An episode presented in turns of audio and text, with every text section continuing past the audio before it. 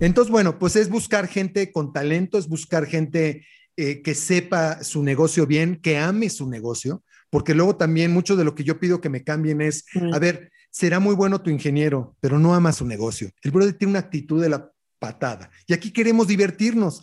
Eh, había una frase que, que, también es de Walt Disney que dice, si no es divertido, no lo hagas. Si no te vas a divertir, no estás en tu labor, no estás en tu vocación, vete a otro lado, brother. Aquí venimos a divertirnos. Sé que es estrés y lo que quieras, pero si no vienes a disfrutar y te apasiona lo que haces, no lo vas a hacer con gusto. Y ese es el tipo de gente que, que normalmente buscamos. Hola, te doy la bienvenida. Yo soy Maite Valverde de Loyola. Y esto es Mentores. Cada semana te comparto la vida extraordinaria de héroes cotidianos en un solo podcast. Y estoy segura que encontrarás tu sentido de vida fascinante. Mentores. Hola, ¿qué tal? ¿Cómo estás? Estoy feliz de presentarte este set que te va a dejar con muchísima inspiración. Mi invitado es Ricardo Calderón de la Barca. Ricardo estudió merca y publicidad, tiene un diplomado en cine en Rockport, Maine. Y todo el tiempo se está actualizando, investigando y es increíble su mente y su creatividad. Es empresario desde los 22 años de edad y lo hizo para alcanzar sus sueños haciendo lo que más le gusta y apasiona, logrando hacer una diferencia en su país y en su cultura. O sea, Ricardo no buscaba un trabajo normal, sino un lugar donde desarrollarse, divertirse, mostrar sus talentos y crear un propósito de vida de largo plazo. Su motivador no era el dinero, sino la intención de dedicarse a generar abundancia de proyectos creativos con ideas nuevas y conceptos que fueran exitosos, sumando a otros colaboradores con los que han creado experiencias extraordinarias. Para todo ello creó su empresa Imaginación y junto a su socio y hermano Carlos Calderón de la Barca, le han dado un giro impresionante porque de ser una empresa productora de cine y televisión, pasaron a ser una de las mejores productoras de espectáculos, con premios en Long Beach, Alemania. También ganaron el Star for Leadership in Quality en París por logros sobresalientes como empresa, perseverancia y liderazgo en excelencia y calidad. Han tenido clientes en Latinoamérica, Europa, clientes por más de 13 años con empresas grandes como Herdes McCormick, Kia Motors, Sabritas, Coca-Cola FEMSA, Pfizer, Clorox, etcétera. Y en esta entrevista hablamos de cómo hace los shows más sofisticados y con excelencia, involucrando calidad, procesos, creatividad y que logren sorprender. La filosofía y cultura que hay detrás de los parques de diversión Disney. ¿Cómo usó el poder de la mente y la imaginación para sanar de cáncer? Y también hablamos de la educación del futuro. Me encantará saber qué es lo que más te sirve de este set, qué es lo que más te gusta y conectamos por redes. Taguéame como Mentores con Maite y como Maite Valverde de Loyola. Ricardo está como Ricalderón de la Barca, ¿ok?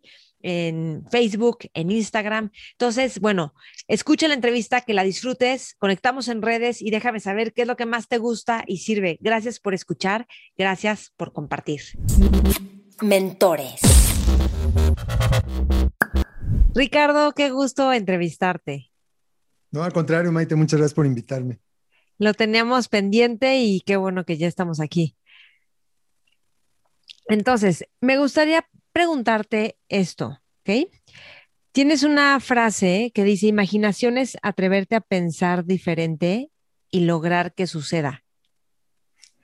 Exacto. Entonces, ¿por qué atreverte? ¿Por qué atreverte a pensar diferente y cómo ¿Cómo uno se atreve a pensar diferente? Pues mira, primero desde que le puse el nombre imaginación a, la empresa, pues ya era un reto, ¿no? Es decir, eh, eh, es una palabra que te compromete, no solamente es pues, una marca, es una palabra que te compromete. Pero atreverte a pensar diferente, eh, yo creo que mucho de lo que hay que educar a nuestros clientes es a tomar ese paso, a ser diferente, a ser disruptivo. Hay veces que las empresas e, e, esto me encanta, ¿no? Porque contratan asesores y luego lo quieren hacer ellos. Entonces, ¿y entonces para qué contrataste al asesor, no? que no supuestamente ibas a contratar a alguien que querías una nueva idea, algo novedoso, etcétera. Y pues no. Entonces, mucho lo que le tenemos que decir al cliente es atrévete a ser diferente, a pensar diferente, a salir de la caja. Y creo que es la manera en que lo tienes que usar con tu imaginación, ¿no? ¿Y cómo logras que te hagan caso? Porque luego pueden decir, sí, la verdad es que en México creo que somos un poco conservadores con eso. Hasta que vemos que en Europa, en Estados Unidos jaló, entonces nosotros ya también queremos. Y la verdad es que son súper innovadores ustedes.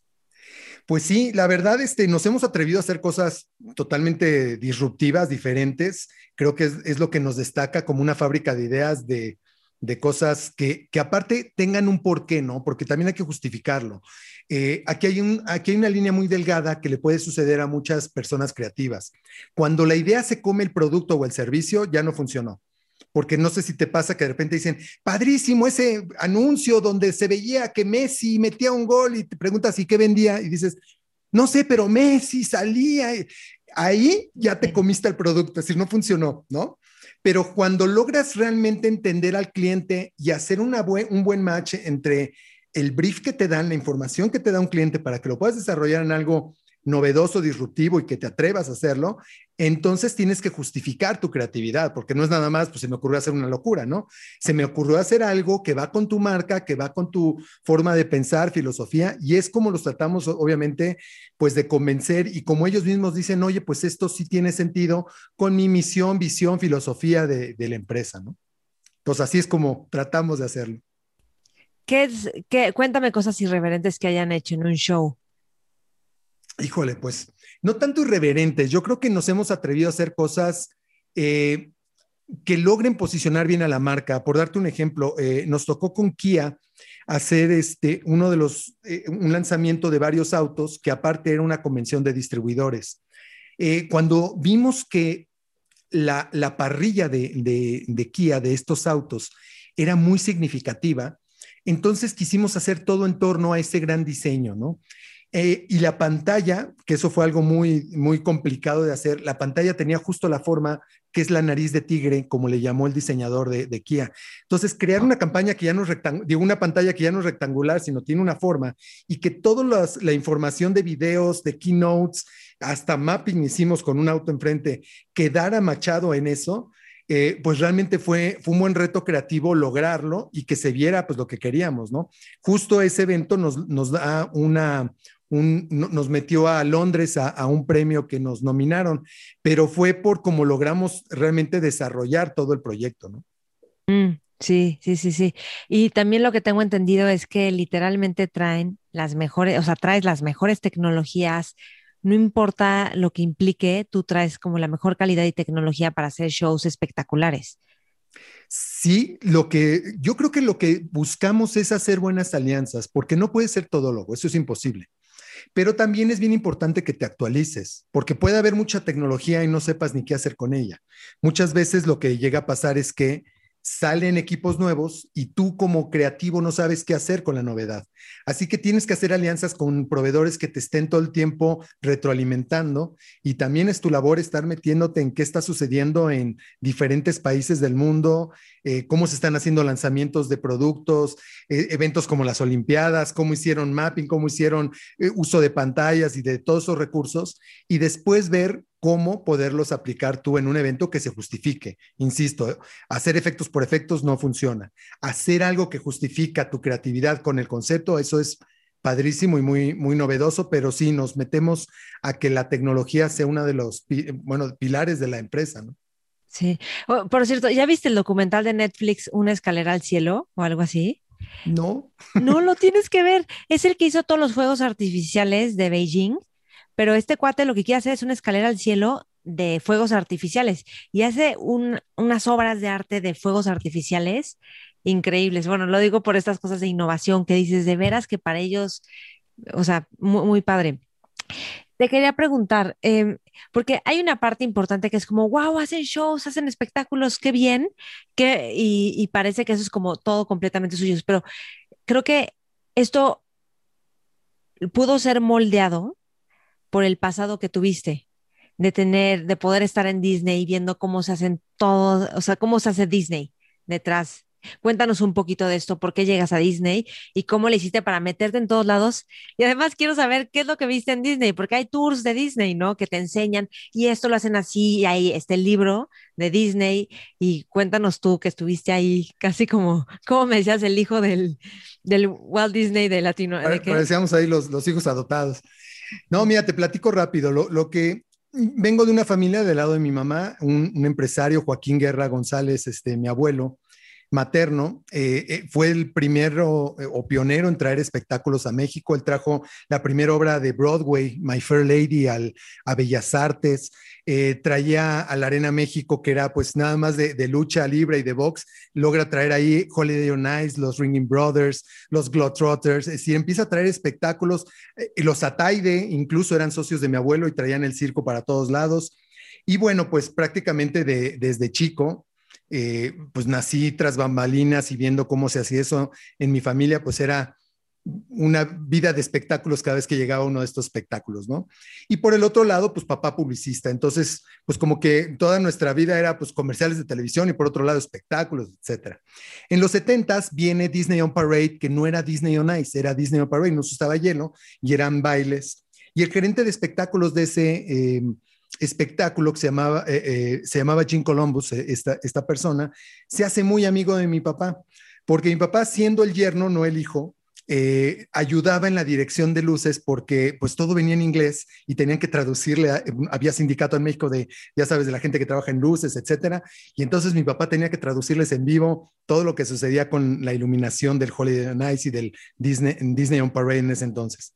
Se hacen tan amigos que cuando viene por cuarta vez Disney, eh, le, avisa, oye Guillermo, me tengo que ir, ya no voy a estar en este espectáculo porque me están llevando a Orlando a llevar una dirección muy importante. Pues al hombre lo, nombran prácticamente gerente de, espectáculos de toda la parte de Orlando, Florida, imagínate nada más. Le toca pues hacer toda la parte de Epcot Center, toda la producción increíble que había que, hacer para todos los pabellones de Epcot Center, y pues le toca a Disney, le tocan muchas cosas. Y aparte abren la Academia Columbus Center que hacía todas las coreografías y bailes para este, Disney, ¿no? Entonces, bueno, nuestros veranos eran divertidísimos porque pues prácticamente era, nos vamos a vivir con él un rato en Orlando. Sus oficinas era dentro de, de, Disney, en el Contemporary Hotel, ahí estaban todas las oficinas. Y pues prácticamente eh, nos soltaban dentro de Disney con un brazalete y vivíamos allá adentro viendo de todo, ¿no? Claro que nos tocó ver eh, todo cómo funcionaba por la parte de abajo, eh, cómo se preparaban los shows, cómo se hacía todos los ensayos para cada Disney eh, Parade, porque hay, parades todos los días. Vaya, nos tocó una cantidad de shows que iban saliendo cada año, ¿no? Una de las anécdotas más curiosas que te puedo contar en ese entonces es que algo que a mí me sorprendió es el día que me contaron cómo se sacaba el dinero de Disney. se quema se quemaba el dinero de Disney. Es decir, ¿por qué sucedía eso? Increíble. Era más costoso sacar todo el dinero de Disney por ah, eh, camiones y eso, estás hablando de los ochentas, que quemarlo. Entonces Hacienda iba, contaban el dinero, lo quemaban y, Disney era uno de los que ayudaba a que se volviera a producir dinero y solamente las monedas se volvían a poner en todo el parque para que se usaran en cambio, pero todo el dinero era más fácil eso que sacarlo a un banco. Increíble. Wow. después pues, empezó el uso de tarjetas y todo, pues desapareció, pero así sucedía a 70s y 80s en Disney, el cómo podían mover el dinero dentro de Disney. Fue una de las cosas increíbles, ¿no? Pero bueno, Disney es una empresa que eh, autosustentable en todos sentidos, ecológica, ellos hacen sus propios platos, bueno, todo lo que ves eh, es solamente como la escenografía, porque atrás de eso es impresionante lo que vives en una empresa de ese tipo, ¿no?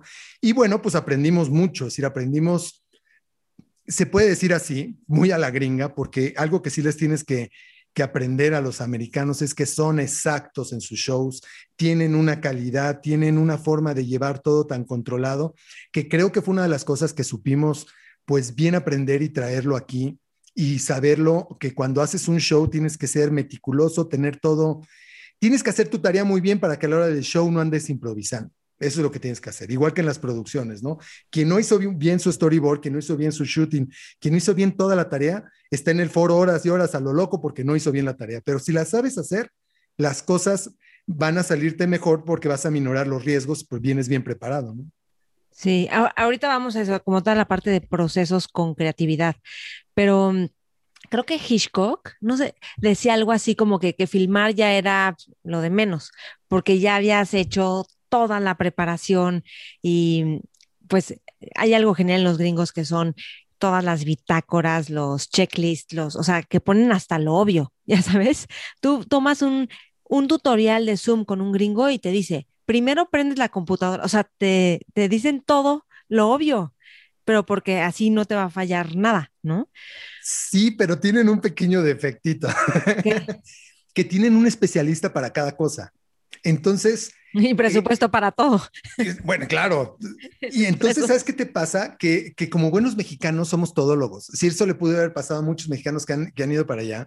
Eh, te voy a contar una anécdota buenísima también en Disney. Eh, traen al mentado Herbie y se descompone, pero Herbie era un bochito. ¿Cuántos bochos no hay en México? Así que tenían que llamar al especialista de Herbie para que lo viniera a, a, arreglar, ¿no? Y pues aquí en México dijeron, oye, pues llámale un brother aquí al lado que tiene, que arregla bochos. El claro. brother llegó y lo arregló facilísimo. No entendían los gringos cómo le había hecho un pelado que, que tenía un taller ahí al lado de la Arena México para arreglar de volada el Super Herbie, que era como que súper especial, ¿no? Entonces, esas son el tipo de cosas que ellos sí buscan un especialista para cada cosa, mientras que el mexicano improvisa, es creativo y a veces pues somos multiusos, ¿no? No sé si sea bueno o malo, pero pues sí, hacemos más cosas a veces que, que una sola especialidad, ¿no? Sí. Bueno, y luego, por otro lado, de eso está genial. Y también la parte de Disney, que cuando dijiste abajo de Disney, porque literal sí es abajo de Disney, o sea, abajo de Disney todo está conectado y, o sea, todo está organizado para que nunca veas a una princesa sudando. O sea, creo que están 15 minutos y se tienen que meter para que salga otra princesa recién maquillada y que, o sea, todo es perfecto, ¿no? En ese sentido y calculado. Bueno, aparte de eso, eh, tienes que tener la complexión y la actitud de cada personaje, porque ni modo que tengas a un Goofy, este, así como ¿no? Es decir, tú sí. tienes, que tienes que ser el personaje, entonces hay todo un estudio y todo un rollo para poder ser el personaje. Imagínate ser Mickey, que normalmente pues son hombres o muy bajitos o mujeres, porque pues el, el, el, el disfraz de, de, Mickey no es muy grande. Pero ¿sabes la tecnología que tienen esos disfraces a la temperatura de Orlando, Florida? todo tiene un sistema de ventilación increíble, parecen espaciales, ¿no? Entonces, ellos tienen para poder tener aire, se morirían de calor, vaya, en, todo eso. Y como bien dices, la gente, no solamente los personajes, esto es bien importante verlo en ellos, todo mundo, desde el policía de la entrada, el que está barriendo la, la, el parque, etcétera, tienen que tener la actitud Disney. Y eso es lo que eh, es, es, impresionante ver cuál es la actitud que, que, tienen y que aparte les aprendes. Te voy a decir una cosa, ellos usan siempre un gafete y el gafete aparte de tener tu nombre, tiene una serie de estrellas que dice qué tanto está certificado en los cursos que el mismo Disney da. Una persona, supongamos un gerente, reconoce a una persona que pueda tener todas sus, certificaciones por, por saber que es alguien que ha aprendido toda la metodología que tiene un parque tan grande, bueno, toda una, una escuela que tiene Disney, ¿no? Tú te sientes mal, es tranquilo, vete allá, relájate, que venga alguien más contento, ¿no? Porque tu experiencia es pasártela increíble. Y eso es algo que creo que deberíamos aprender en todos los negocios, es decir, la forma y tu actitud ante, ante el cliente tiene que ser una. Al cliente no le importa si estás enojado, si tienes un mal día, estás en tus días, no le importa. Él, él, lo que necesita es que tú hagas un gran show, un gran evento o simplemente una buena junta donde no te vean todo serio, ¿no? Ese tipo de filosofía que tiene Disney es brutal, es, es algo que hay que aprenderles. Uh -huh. Genial, gracias por decir esto. Sí, creo que hasta tienen como códigos de si a un niño se le cae el helado, vas y le compras, le traes un helado nuevo, cosas así, y lo limpian inmediatamente, ¿no? Por darte un ejemplo, no señalan así, señalan con los dos dedos. Si mm. ellos, eh, porque aparte algo que me pasaba mucho era que con esta persona, Jim Columbus, que era pues un, un, puestazo que tenía, él entraba en los días libres a, a acompañarnos al parque, a pasar el día con nosotros, y si alguien le preguntaba algo, bueno, se detenía, agarraba el mapa, aquí va a suceder esto, esto. Bueno, les explicaba a qué hora el parade, a qué hora el tal show, que no se lo pierdan. Y el hombre, hay veces que nos decía, síganse, ahorita los alcanzo, porque realmente su papel era, se creía tanto todo, bueno, no, no de, creer, de, de creérselo, de hacerlo, ¿sí me entiendes? La playera la tenían mega puesta. Y entonces lo veías realmente reaccionando eh, con todo mundo, reconociendo a la gente, ayudando a la gente, todo el mundo trae esa actitud allá adentro, entonces sí es toda una metodología impresionante, ¿no? Ok, entonces mira, luego la, la, perdón, la metodología y los procesos pueden bloquear la creatividad, o al menos eso podemos pensar. Entonces, ¿qué dirías tú acerca de que haya metodología, procesos y que eso no detenga la creatividad y la innovación que usted, o sea, que eres experto en eso? Pues mira, eh, yo creo que el secreto está en que cuando tú vas a crear algo nuevo y te vas a meter con tecnología, primero no puedes vender algo que no sepas hacer. Ese es yo creo que una de las cosas que hemos visto en muchas pues, productoras que vendieron una gran idea, pero no sabían cómo aterrizarlo. Y parte de lo que nosotros decía eh, que cuando iniciamos era, aparte de crearlo, hay que hacerlo realidad, hay que saber y tener el control de lo que va a suceder o no vendas algo que nunca has hecho o que no sepas cómo resolverlo, porque ahí es donde puedes meter en un gran problema, ¿no? Y una vez que sabes cómo hacerlo, empiezas a tener tus procesos. Para llegar, algo que es increíble en, en la parte de espectáculos es que tenemos una fecha cuando tiene que suceder una convención o un lanzamiento de un producto y no puedes moverte esa fecha. Entonces tú ya no le puedes agregar días a eso, tú tienes que terminar un proyecto y tenerlo el día del lanzamiento, el día del show, el día que va a suceder. Así que si no generas una serie de procesos, que eso es lo más difícil en una empresa, el know-how de una empresa es cómo desde la idea la convierto en un proceso y el proceso lo llevo a una buena realización. Si hay que improvisar de repente, pero no se vale ir este, queriendo en todo el tiempo meterlo porque tu conocimiento no lo tiene o vendiste algo que después tienes que ver cómo solucionarlo, ¿no? Muchas empresas, y te lo digo así, nos han consultado de, oye, ¿cómo se hace esto? Porque no lo sabían. Y otras también con las que hemos colaborado, empresas de tecnología, eh, saben una cosa que es muy importante con imaginación. Nosotros no llegamos a ver cómo lo resolvemos, sino traemos la tarea muy bien hecha. Nuestra escaleta es muy puntual, decimos exactamente qué pasa en audio, en micrófonos, en luz, es muy, muy, muy detallada. Entonces se sienten muy confiados también los técnicos de saber que traemos todo programado, ¿no?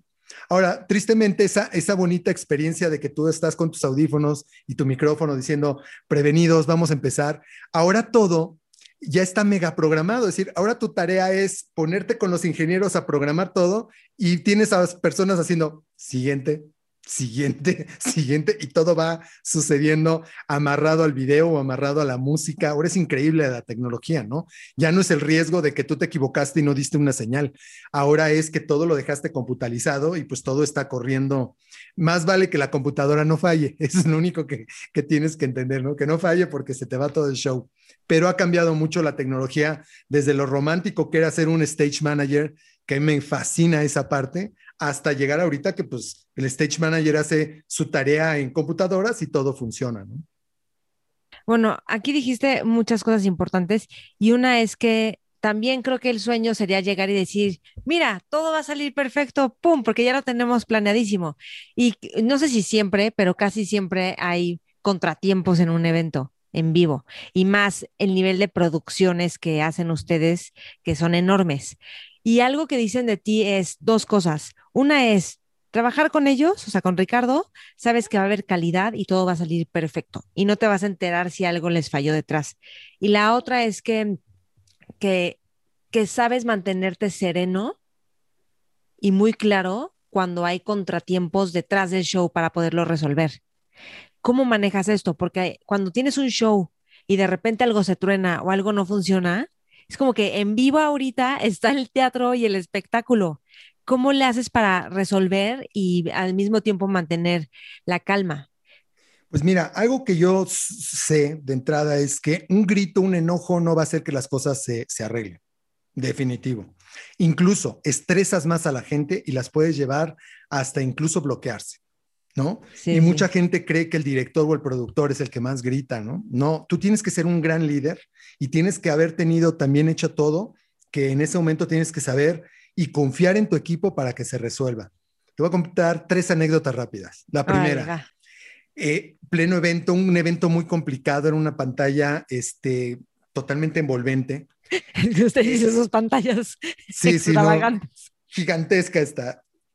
Eh, habíamos hecho la escaleta, la habíamos afinado, tenía muchas entradas, salidas, etcétera.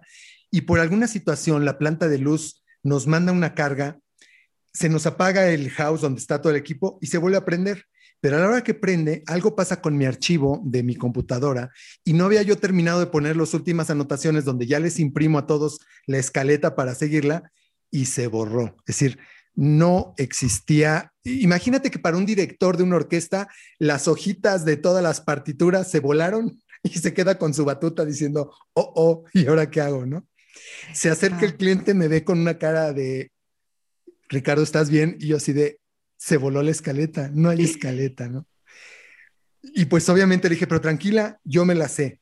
Y todos así de, Ricardo, dura cinco horas el evento, ¿o cómo que te lo sabes? Tranquilo, yo me la sé.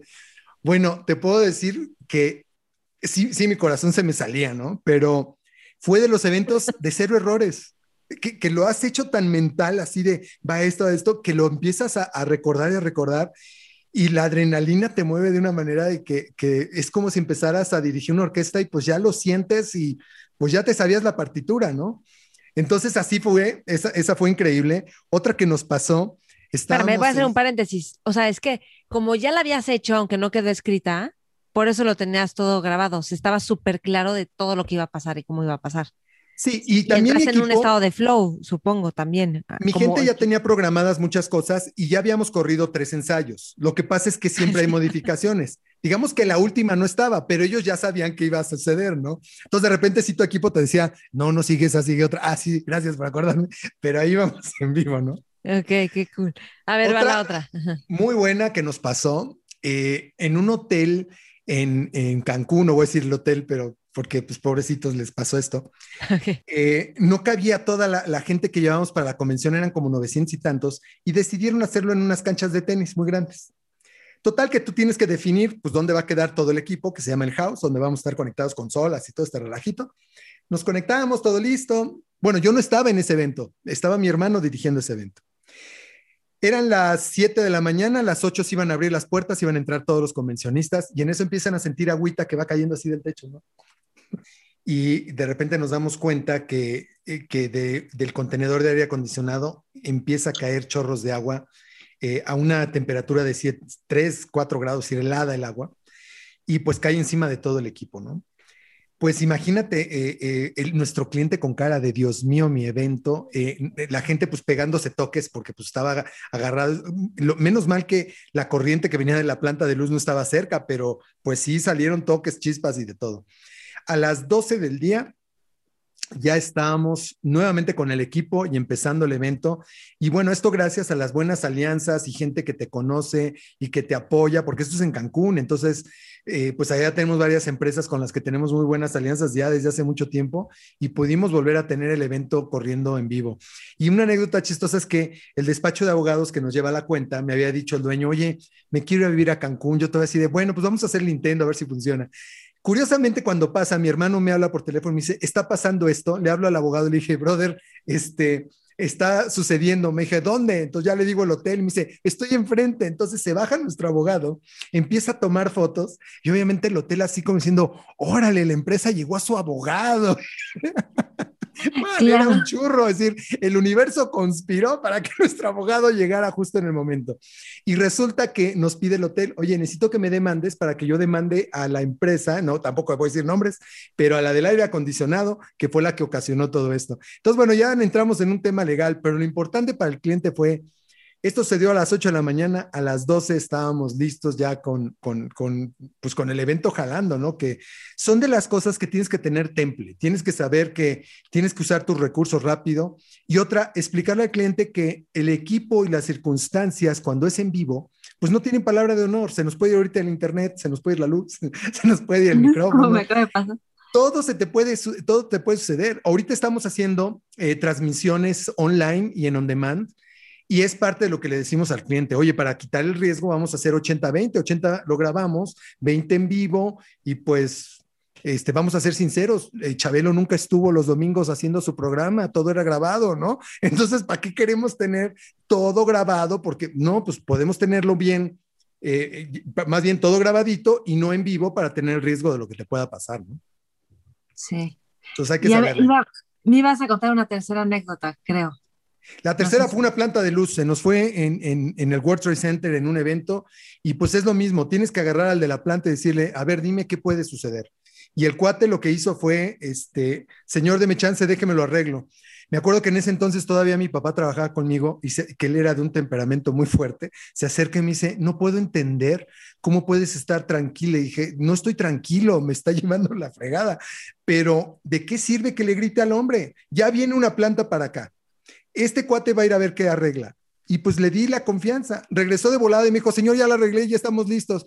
Eso fue mejor haberle puesto un, a ver, tú, hijo de todo, ¿para qué lo haces? ¿No? Es decir, creo que tienes que tener el temple para esto. Para estar en vivo se requiere también, pues, tener, tener eso, ¿no? Es una actitud, es una adrenalina. Yo creo que es la misma que tiene un piloto cuando se sube un auto, un torero al ponerse enfrente de un animal de ese tipo. Vaya, creo que se requiere esa adrenalina para estar en eventos en vivo o en transmisiones en vivo, ¿no? Sí, yo, sabes que yo siempre prefiero los programas en vivo, o sea, son una delicia por la adrenalina, o sea que ahorita sí o sí tiene que salir bien. Cuando yo he hecho programas de tele y de radio, siempre más divertido en, en vivo. Te iba, te iba a preguntar algo, porque para esto necesitas un super equipo, de, no solo, o sea, de equipo de consolas, sino que necesitas un super equipo humano. ¿Cómo le haces para entrenar a tu equipo?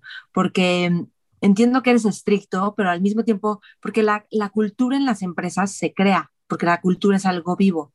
Y luego pensamos que en México no se pueden hacer cosas de calidad o que la gente no cumple. O, ¿Y tú cómo le has hecho para formar un equipo que esté como tú, así al tiro y todo va a salir bien y que haya ese compromiso?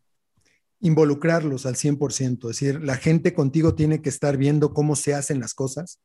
Sí, claro, muchos se pueden llevar tu know-how, pero cuando pues tú traes todo aquí en la cabeza es difícil que te lleves todo ese know-how, ¿no? Otra es saber hacer alianza con empresas que se dediquen mucho a la capacitación de los ingenieros, porque una cosa es un cargacámaras y un apretabotones y otra cosa es un perfecto ingeniero, camarógrafo o, alguien que sepa perfecto qué está haciendo. Y eso es lo que nosotros buscamos mucho. No, no, no nos llenamos de proveedores, sino más bien buscamos con quién hacer una gran alianza, quién es un socio estratégico porque yo incluso me he quitado eso, no tengo proveedores ni tengo empleados, tengo colaboradores y tengo socios estratégicos, porque sin ellos no eres nadie. Es decir, tenemos que entender que dependemos unos de otros y nunca tienes que ponerte en el plan de yo soy el cliente. Eso es horrible. Si eso realmente, hasta tu mismo cliente, sea quien sea, depende de ti, porque se va a parar tu director general a dar la cara y si tú le pones mal el micrófono, si tú haces algo, lo estás haciendo quedar mal. Entonces es, es un trabajo en equipo de todos. Y las, lo que hacemos es trabajar con empresas que estén muy en capacitación, en que, en que sí atentos. Es otra cosa que te pasa. Hay, hay, muchos que pueden tener capacitación, pero no tienen la cultura. La cultura de la producción, esta que hablamos de Disney, que la tiene, la tienen también muchas empresas de saber que tienes que estar todo el tiempo atento, esto tiene que desaparecer durante los ensayos, durante muchos momentos, porque la gente son distractores que en cualquier momento todo puede pasar en, en, un show, ¿no? Nos han pasado incendios, nos han pasado que se cae algo, algo. tienes que estar este, pues en, al 100%, ¿no? Entonces, bueno, pues es buscar gente con talento, es buscar gente eh, que sepa su negocio bien, que ame su negocio, porque luego también mucho de lo que yo pido que me cambien es, a ver, será muy bueno tu ingeniero, pero no ama su negocio. El brother tiene una actitud de la patada. Y aquí queremos divertirnos. Eh, había una frase que, que también es de Walt Disney que dice, si no es divertido, no lo hagas. Si no te vas a divertir, no estás en tu labor, no estás en tu vocación, vete a otro lado, brother. Aquí venimos a divertirnos. Sé que es estrés y lo que quieras, pero si no vienes a disfrutar y te apasiona lo que haces, no lo vas a hacer con gusto. Y ese es el tipo de gente que, que normalmente buscamos. Y entonces ya había ingenieros que decían, pues yo quiero con imaginación porque pues somos, pues así somos, ¿no? Y, y eso es padre, que tenemos amigos, camarógrafos, amigos, es decir, la gente que trabaja en las empresas de alianza, nos llevamos también porque hacemos una buena hermandad, lo reconocemos, eso es bien importante, reconoce a tu equipo, no lo puedes hacer tú solo, lo hacemos todos. Entonces, pues eso yo creo que es lo más importante, ¿no? Aparte de llevar una cultura de innovación, innovación, innovación todo el tiempo. Suena a que todo ha sido muy fácil, como, wow, es la empresa que hace espectáculos increíbles, todas las empresas grandes los contratan, qué fácil se escucha esto, casi que todo el mundo lo sabe recomendar y qué bien. Pero creo que hace unos años, hace como 20 años, no perdieron clientes o algo pasó, que justo estaban haciendo tu hijo también, y entonces no tenían dinero, no tenían fondos, les les empezaron a posponer un evento, entonces no tenían cómo fondear la empresa. O sea, cuéntame un poquito de ese momento de crisis y cómo le hicieron para, cómo le hiciste para salir adelante. Pues mira, los, los, malos socios o los socios que no comulgan con, con lo mismo que tú traes, eh, teníamos un socio que, que había traído, bueno, era socia, que nos había metido en una cuenta muy grande. Viajábamos prácticamente pues todo el año, tanto Estados Unidos, Canadá, teníamos shows en México, teníamos mucho trabajo. Pero el problema fue que nos concentramos demasiado en esos clientes que nos daban tanto trabajo que prácticamente habíamos puesto, como se, dice, todos los huevos en la misma canasta. Eh, se empiezan a conjuntar una serie de factores. Eh, está por nacer mi hijo. Yo pues no esperaba que mi hijo fuera a nacer con, con un problema. Y justo antes de, de nacer, eh, sucede un berrinche, ya no juego, me llevo mis canicas. Todavía, es decir, que, esto es lo más triste de todo, todavía no estuvieron presionando. ¿tú, hiciste un berrinche? No, no, el socio, la el Socio, sí, sí, sí. Ok, ok, sí. Eh, no se hicieron las cosas como realmente quería que sucediera, ¿no?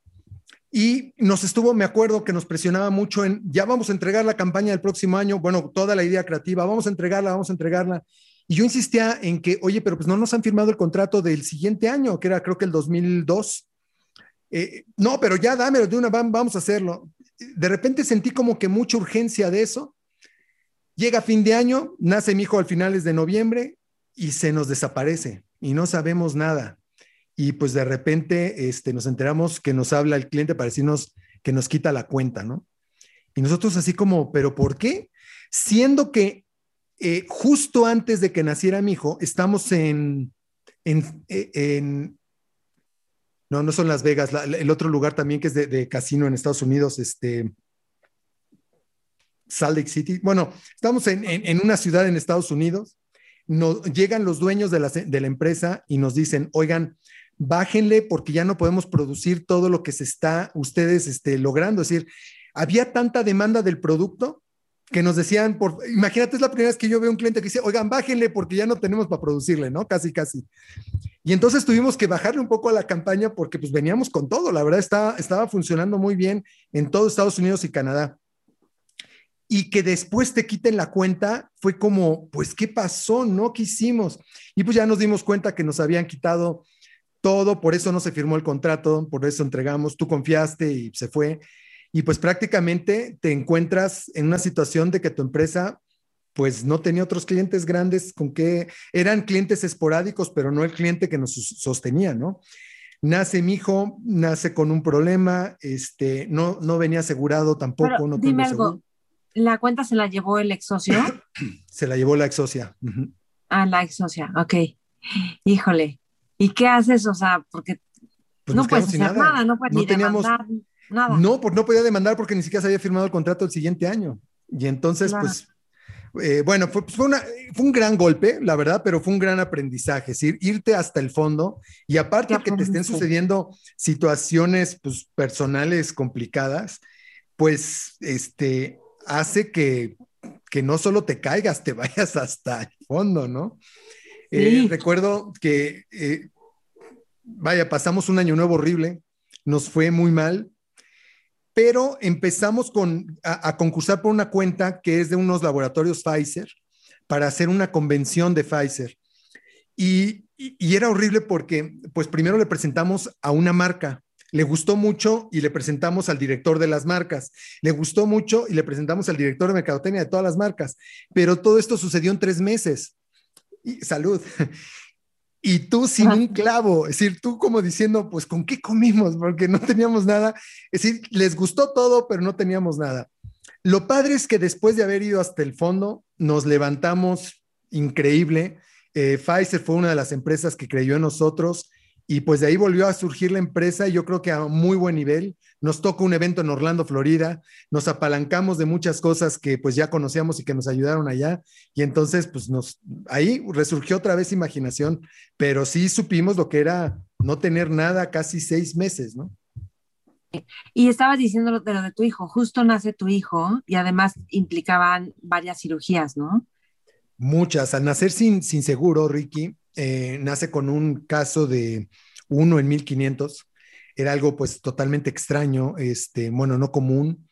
y pues este, era una serie de operaciones que él tenía que tener para, de entrada había tres cosas que no podía hacer, comer, tragar y respirar, pues nada más, ¿no? Entonces, oh, este, bueno. ante eso, pues realmente fue, eh, pues ver cómo, cómo salir adelante de, de, la situación, pues tanto como papás, este, y pues al mismo tiempo que decías, pues no tengo ni recursos, ¿no? Para poder sacar todo esto adelante.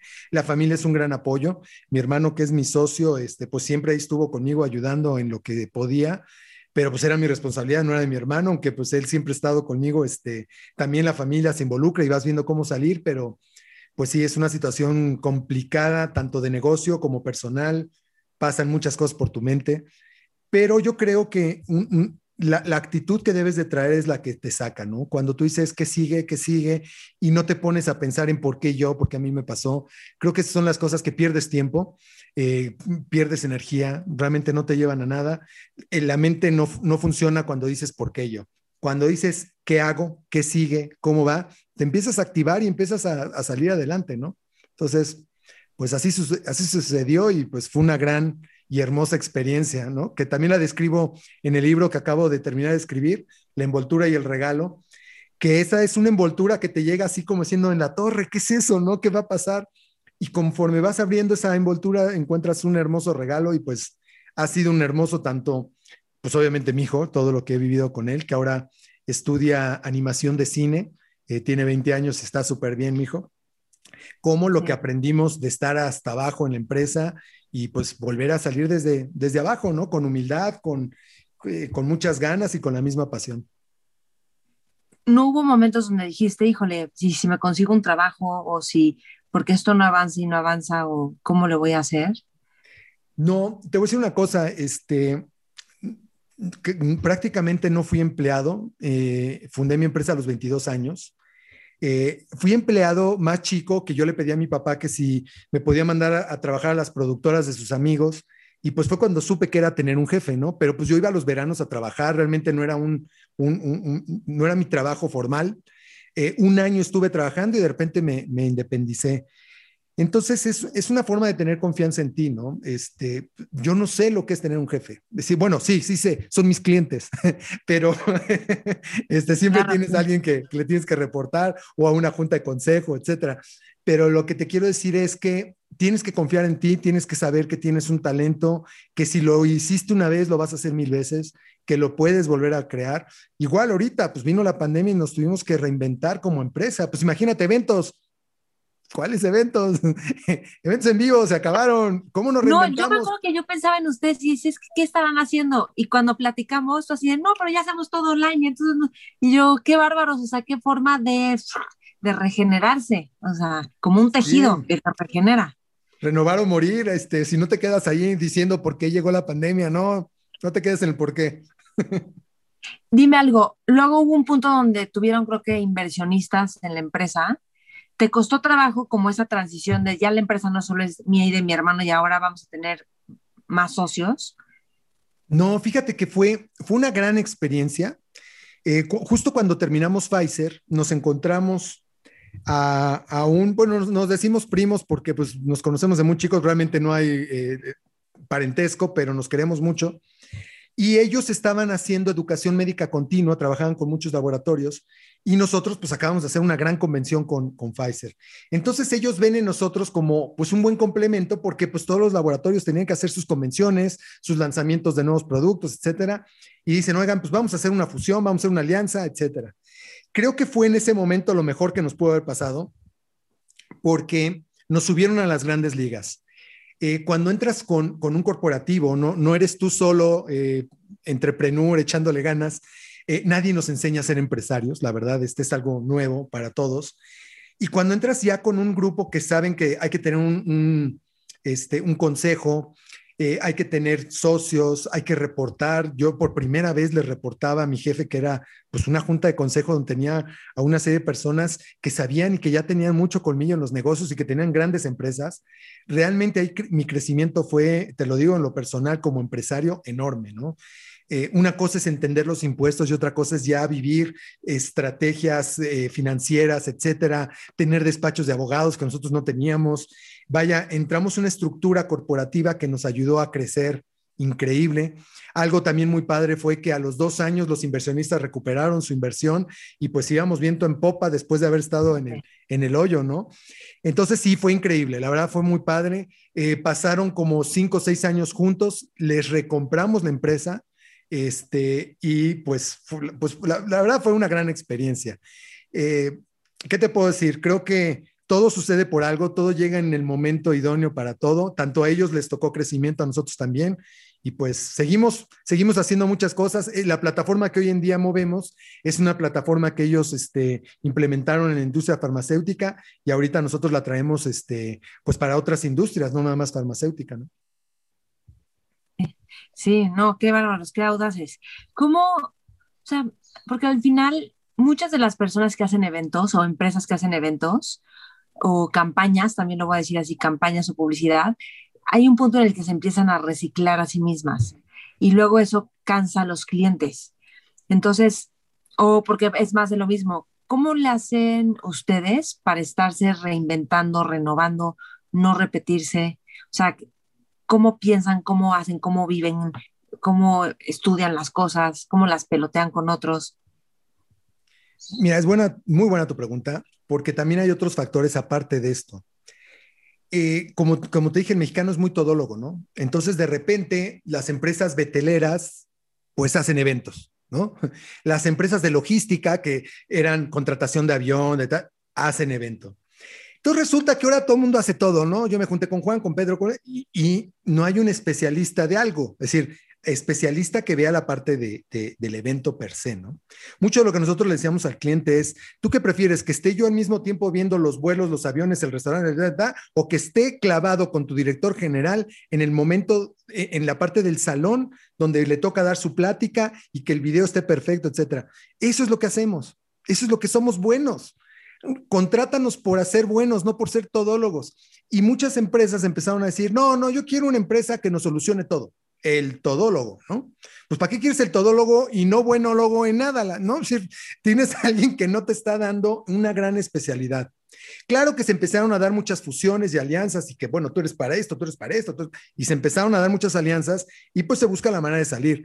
Pero yo creo que una de las cosas que es bien importante que debería de hacer los diferentes gremios son especialidades y certificaciones, ¿no? Porque también una de las cosas es concurso, nueve agencias, sí, que pasen, que pasen nueve, por favor. Y ahí te tienen este, 20 días concursando algo creativo para que te digan, ay, no ganaste, pero te echaste 20, 30 días trabajando sin un peso de parte de ningún cliente que te lo haya pedido. Entonces, de repente estás concursando con empresas donde, le, digo, no tengo nada contra un chavo que está empezando, ¿no? Pero su oficina es Starbucks, ¿no? Y, a lo mejor un WeWork chiquito con dos, y tú tienes una infraestructura diferente y pues tus costos son diferentes, entonces tú no puedes, ay, con el 10, 15, 20% las hagamos. Es decir, empieza a ser realmente algo muy difícil de decir, ¿y cómo yo voy sosteniendo una infraestructura muy diferente a empresas que pues, no la tienen? O empresas que se están apalancando con otras y que aparte suben comisiones o pues todo lo que, lo que sucede. Entonces yo sí creo que debe de haber una certificación en todos los gremios, es decir, que tú puedan decir, a ver, para empresas de este nivel, que, que hacen e, e, eventos de este nivel, estas son las empresas certificadas que me pueden dar la confianza de un evento grande y que lo van a sacar adelante. Pero pues de repente concursabas contra empresas que decías, ¿a poco él hace eso, no? O resulta que poner eh, demostradoras ahora hace eventos, ¿no? y decías, como que no me suena. ¿Y cómo le haces en esa parte los costos? Porque obviamente por el tipo de eventos que hacen ustedes, supongo que los costos son muy altos, porque de entrada hay mucha calidad, mucha logística, mucho equipo, mucha preparación y creatividad. ¿Cómo convences a los clientes? Porque a veces igual ellos dicen, pero nosotros no queríamos invertir tanto, queremos algo más sencillo. ¿Cómo los convences de que sí hagan algo espectacular y que le inviertan al nivel de lo que eso implica? Pues mira, lo primero que tienes que preguntar también es, ¿en qué rango andamos de costo? Porque es increíble que te digan, ay, no tenemos nada. tú, tú, tú ofrece, ¿no? ¿Cómo crees? Este, la, creatividad puede ser tan grande que de repente vueles, ¿no? Eh, sí, pues tenemos que adaptar muchos presupuestos, tratamos de pedir más o menos un margen, porque tu creatividad también se tiene que adaptar a un número. Y cuando sabes cuánto cuestan las cosas, lo vas medio adaptando. Pero sí hemos tenido clientes que han creído en, en, lo que, en el proyecto. Es decir, que le dices, por darte un ejemplo, voy a hacer una analogía con un arquitecto. Oye, pues la casa te cuesta así, pero te tengo todos estos acabados que están padrísimos, incluso te pongo hasta un calentador solar, ¿no? Esos son los clientes que van creyendo en el proyecto y que les va gustando, se van enamorando y le van invirtiendo, porque al final de cuentas un cliente tiene que tener un retorno de inversión y tú difícilmente puedes demostrar al momento el retorno de inversión. Pero a la hora de hacer pues una encuesta de salida, cómo fue eh, la, aceptación del producto, del evento, etcétera, yo creo que ahí es donde ves este, eh, pues si funcionó o no. Ahora, algo que yo siempre he dicho es, tú tienes que cumplir con el objetivo de comunicación de tu cliente. Si no lo cumples, pues puede haber sido un evento lleno de espectáculo y de muchas cosas, pero no cumpliste con lo más importante. Eh, nosotros hemos eh, implantado algo que se llama edutainment, educación con entretenimiento. Y edutainment eh, es una gran herramienta porque en la mayoría de los eventos, pues tienes una persona que presenta un PowerPoint y se vuelve tedioso y tienes una persona hable y hable y hable y pues se vuelve hasta una crueldad para el pobre eh, convencionista, ¿no? Me trajiste a Cancún, estoy en un salón de eventos frío escuchando una plática de cinco horas y la playa se ve buenísima y yo aquí aguardando. ¿Cómo hago que también el momento de estar en ese salón y en ese trabajo se vuelva entretenido, que es edutainment, entretenimiento? tenemos que entender que entretenimiento puede ser un drama, puede ser un thriller, puede ser muchas cosas, ¿no? Pero cuando tú mantienes a la gente entretenida, es ese profesor que tuviste en la universidad o en la prepa que, que te enseñó química, ni te gustaba, pero la hizo tan divertida que te gustó, ¿no? Cuando tú lo logras hacer así, captas mejor las cosas. Hay toda una metodología que nosotros ya tenemos veintitantos años usándola con Edutainment y la mayoría de los casos lo hacemos con edutainment. Ahorita andamos con virtualtainment porque pues ahora hay que hacerlo virtual y le estamos dando un giro a que todo sea virtualtainment porque también estar en una pantalla quitas mucho contacto y hay que meter interactividad y muchas cosas novedosas que traemos. Pero en resumen, yo creo que sí tienes que saberle vender al cliente, crearle la necesidad de un producto, en hacerle ver que va a tener un beneficio a cambio de lo que vamos a hacer y que el impacto va a lograrse, ¿no? Algo que me sucedió este, en, el en el evento este que te dije que nos dieron un, que estuvimos dentro de las 10 mejores empresas de eventos en Londres, es que durante el evento se para una persona que era de los invitados y era, al parecer, en ese momento presidente de la Asociación de, Autos, y dice, le dice al, al vicepresidente de Kia Motors Mundial, eh, se paró a brindar con él y le dijo, he estado en muchísimos eventos. Imagínate un hombre que tiene eh, agencias Honda, Mercedes, Kia, Audi, tiene de todas las agencias en México, ¿no? Y le dice, nunca había estado en un evento donde tuvieran el poder de sorprenderme, que es la frase de, de Kia, The Power to Surprise, ¿no? Dice, felicidades, qué gran evento. Y entonces, pues obviamente yo primero que dije fue, grabaron esos señores, lo tenemos grabado. Y me acerqué a él para decirle, oye, una pregunta, esto lo hiciste porque era el vicepresidente. Me dijo, no, yo no tengo que pedirle a nadie nada. Es decir, lo dije porque me encantó el evento, tú lo hiciste, sí. Y le pedí permiso a, eh, acaba de fallecer hace poco, Alberto López de Nava. Y este, me dijo, claro que lo puedes usar. Y lo subí a redes sociales y era mi mejor testimonio porque el objetivo que tenía nuestro cliente era que los distribuidores salieran contentos. Y qué mejor que el presidente de los distribuidores dijera, señores, me encantó, ¿no? Ahí está, ahí está el aplauso, ahí está lo que te nutre, ahí está el mejor comprobante de decir, pues logré el objetivo, ¿no? Y eso es lo que creo que tenemos que lograr, no eventos bonitos, sino con No, no, no, pero tú cómo piensas, o sea, un evento para hacerlo, ¿cómo lo hacemos diferente? ¿Cómo lo hacemos creativos? Creativo, ¿cómo se reinventan? O sea, ¿cómo tú te reinventas para que las ideas nuevas vengan? pues mira, hay que ver, hay que leer mucho, hay que ver muchas películas, hay que estar metido en internet. A veces crees que te estás perdiendo el tiempo, pero no, te estás nutriendo de cosas. Te digo, hay, que ser muy curioso. Y otra, pues rodearte de creativos, ¿no? Decir, la verdad es que pues, yo me puedo sentir con una mancuerna increíble con mi hermano como creativo, es muy creativo Carlos, y es nuestro vicepresidente creativo, obviamente. Y por otro lado, pues tenemos un equipo de creativos que, que nos ayudan, a veces son guionistas, actores, que todo el mundo va contribuyendo y creo que lo que tienes que hacer es que todos sumen, todos suman en, una idea creativa, porque hay veces que hay comentarios que, puedes escuchar en una junta ah, del ejecutivo que dices, oye, pues eso suena muy bien, ¿no? Y no puedes descartar a todo mundo. Es decir, yo creo que hay personas que traen una muy buena este, información. Te voy a dar algo que me platicaba mi papá cuando él estaba en agencias. Dicen que un día estaba en una junta creativa este, para, creo que era Bayer, y estaban buscando una frase para eh, mejorar, que era como la aspirina, ¿no? Y el cuate que estaba limpiando dice, oigan, mejor, mejora, mejoral. Fue una frase del brother que estaba haciendo intendencia en la agencia. Se lo acreditó otro brother, pero mi papá me dijo, yo estuve allí. Eso lo dijo una persona que no era de nuestro equipo y dijo la mejor frase, mejor, mejora, mejoral. Es decir, tiene las tres implicaciones del producto en la, en la frase, ¿no? Ese tipo de cosas es escuchar a tu equipo, a toda la gente que está y no hay malas ideas, ¿no? Yo creo que es eso. Reinvéntate, investiga y dale. ¿Y cómo se ve una junta creativa? O sea, dicen, ok, vamos a diseñar este evento. ¿Y cómo es el proceso de generar la creatividad? Bueno, lo, más difícil es que te den un buen brief. que debería haber así como este curso intensivo de brief para que te lo puedan dar bien y que esa. Para las empresas. Exacto, sí, que la empresa te sepa dar un buen brief. Hay unos que te dan buen brief, pero hay otros que lo ves y dices, ajá, y con esto vamos a hacer la idea. Pero, bueno, supongo que ustedes los entrenan, o sea, los has de entrenar tú así de, tienen que decirme esto, esto y esto, ¿no? Tenemos ya un cuestionario de brief para los clientes para buscar más preguntas, pero hay otros que ni siquiera lo saben, ¿no? Entonces, también te tienes que ir mucho por tu experiencia, pues tanta experiencia en diferentes industrias te ayuda más o menos a tener una idea. Pero, este, bueno, ya que tenemos la información o que ya preguntamos, eh, de ahí viene cómo la vamos a desarrollar. Y algo que a nosotros nos funcionó mucho, eh, el equipo que actualmente tenemos, porque pues, por Zoom, no nos podemos juntar para hacer eh, lluvia de ideas, fue conocer los talentos de nuestra gente en la empresa. Eh, Ay, sí, lo de Gallup.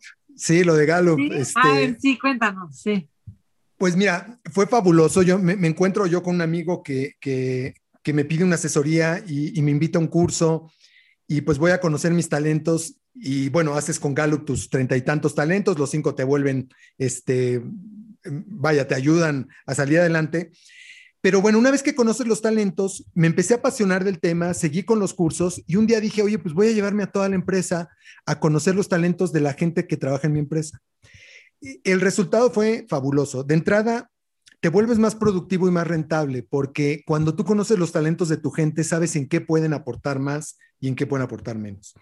Una muy buena anécdota que yo tenía con nuestro director creativo era que yo tengo un talento que se llama idear, es decir, mi mente anda. A mí me dices esto y ya lo veo así, así, así. Oye, si lo volteamos y azul, morado, pues así es mi mente, ¿no? Pero él es más analítico. Él necesita tomarlo, verlo, analizarlo. Y aparte tiene otro talento que se llama maximizador. Él es de así, ya está, ¿no? Y tú, no, así no, hay que voltearlo.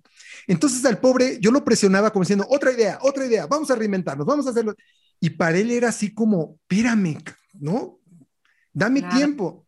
Cuando entendí que su forma de procesar su parte creativa era, me llevo la información, trabajo, lo hago y te la presento, entonces empecé a tener el 100% de alguien que yo sin querer le, frustraba o, lo, lo, presionaba mucho al decirle, suelta ideas, suelta ideas, suelta ideas. Pues él no tenía el talento de idear que a lo mejor yo podía tener. Y eso no me hace mejor que él en creatividad. Simplemente funcionamos diferente, ¿no? Pero para ti era muy obvio y para él no. O sea, para él era casi que bloquearlo, ¿no? Sí, para mí era, pues, ay, pues, nace, ¿no? y para él era, sí. espérame, déjalo proceso. Pero fíjate, él tiene una gran ventaja. Tú como creativo te puedes quedar aquí con muchas ideas, pero no terminas aterrizando una.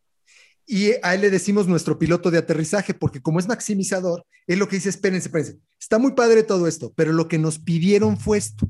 Así que vámonos por esta línea y nos ayudaba mucho a centrarnos porque nosotros seguíamos creando y creando, o sea, ya perdimos mucho tiempo con sus creaciones, vámonos por acá.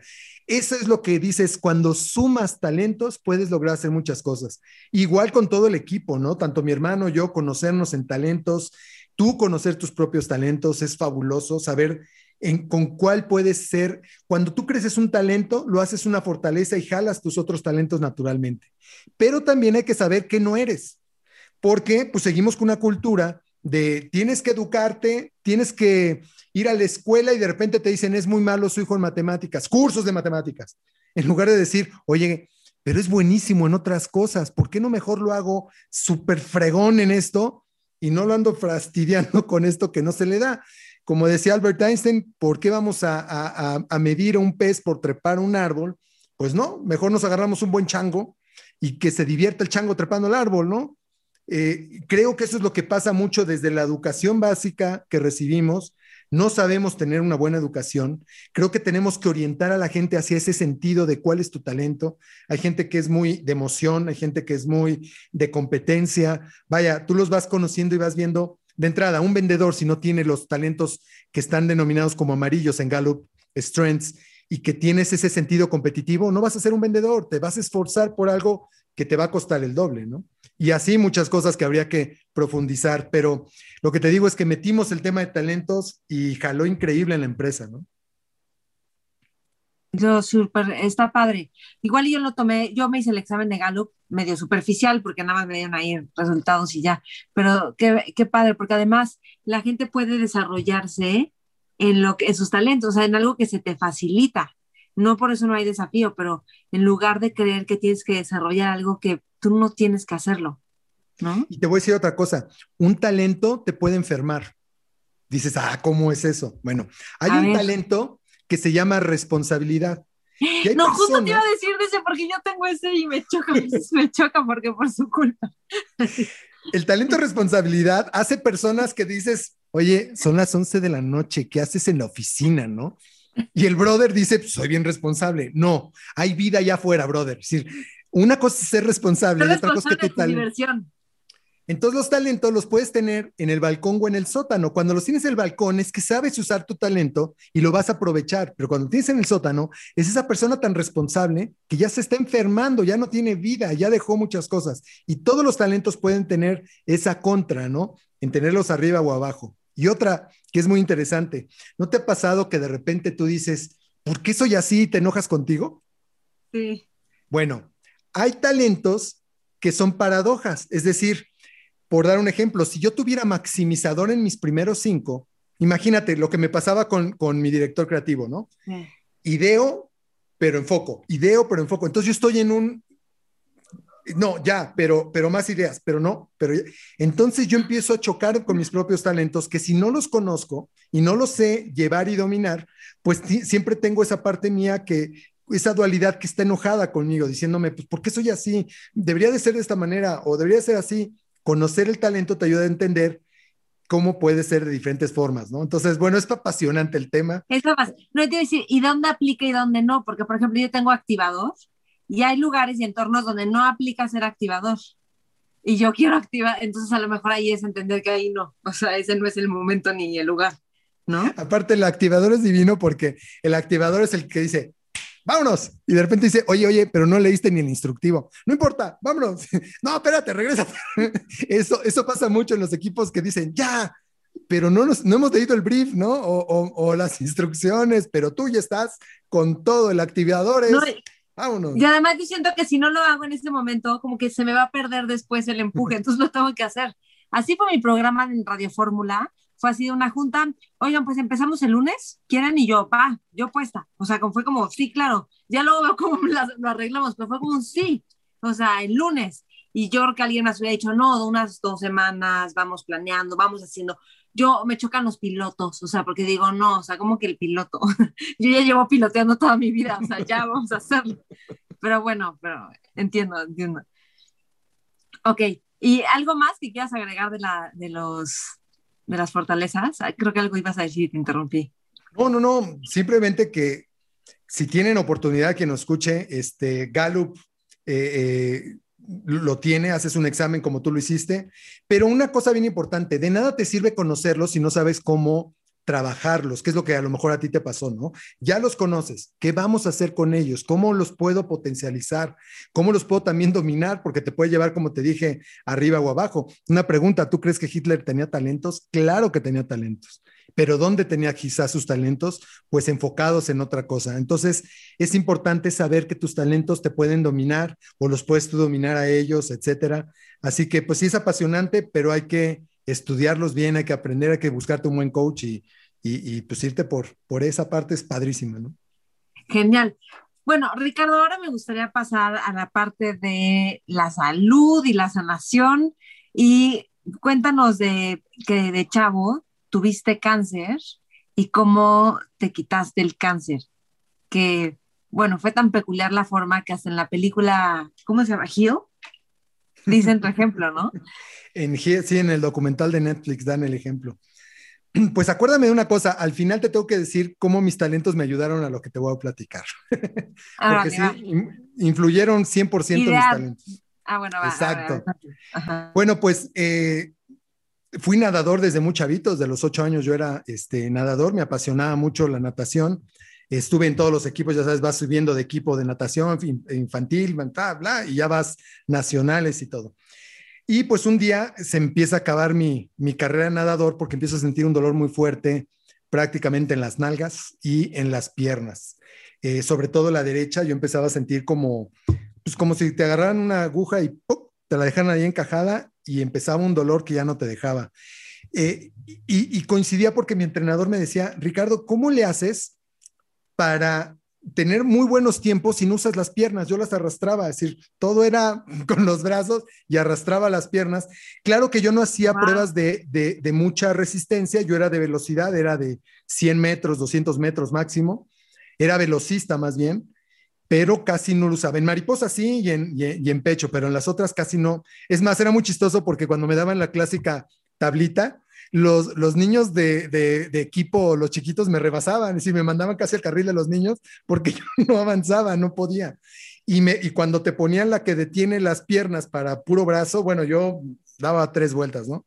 El punto es que, pues tuve que dejar la natación, eh, me encuentro en una situación de no saber qué tengo, empecé a ir con médicos y aquí pues te topas con una primera situación, ¿no? Eh, el ego de muchos médicos el ego de encontrarte con personas que se creen dioses, se creen sabelotodos, yo sé lo que tienes. Y pues resulta que yo tenía una vértebra de más, pero ese no era el factor. Él decía que por eso me apretaban los nervios y entonces yo tenía una asiática. Bueno, me mandaron a hacer estudios, me, me estuvieron, pues vamos a ser sinceros, me estuvieron sacando dinero a lo güey durante mucho tiempo, ¿no? Casi dos años. Y como a mí me gustaba todo el tema del cine, me puse a leer unos artículos, pues yo prácticamente me volví una persona que ya no podía ir en un coche, me dolía la vibración de un coche, eh, usaba una faja porque me habían mandado por una faja, mi vida ya era otra cosa de dolor constante, era, era horrible. Y leyendo un artículo, veo que llega un aparato al, al humana, todavía no era el ángeles, era el humana, y era la famosa resonancia magnética, ¿no? Y entonces voy con mi doctor, le dijo, mira, aquí me van a ver por dentro y van a descubrir qué tengo. Y él, el ego, seguía diciendo, I'm the king of the world, ¿no? Yo sé lo que soy, no te lo vas a hacer. Total, que yo tenía un, tengo un tema, cuando me da el sol, me dan ganas de estornudar. Y, no sé por qué, no sé si es alergia, creo que un día lo investigué y hay un nombre para eso, pero me da el sol y invariable estornudo. Pero con los dolores que yo tenía, estornudar era como si me desconectaras las piernas y me caía. Si era, no las volvía a sentir. Y cada vez el periodo de dejarlas de sentir era pues más largo, ¿no? Un día voy saliendo de, mi casa, voy a la universidad, es, me da el sol, estornudo y pues me quedo ahí tirado un buen rato. Llega mi mamá y le dije, ¿sabes qué? Llévame al, al hospital a hacer ese estudio. Yo sé que me voy a encontrar que tengo. Total, que ni lo pensamos, fuimos bien activadores y nos fuimos, ¿no? Cuando llego al lugar todavía me ¿Eres activador también? No, no, no, no, no tengo activador, pero ah. nos, nos, vimos así de, vamos, Ahí sí. Ingesu. Total que todavía me preguntan, oiga, pues ¿quién es su doctor? No te preocupes, tú méteme ahí y me vas a decir a ver qué tengo. Obviamente el cuate del estudio pues decía, pues no tiene ni doctor este hombre, pero pues, a ver, pues métanlo, ¿no? Tenía 20, 20 21 años, ¿no?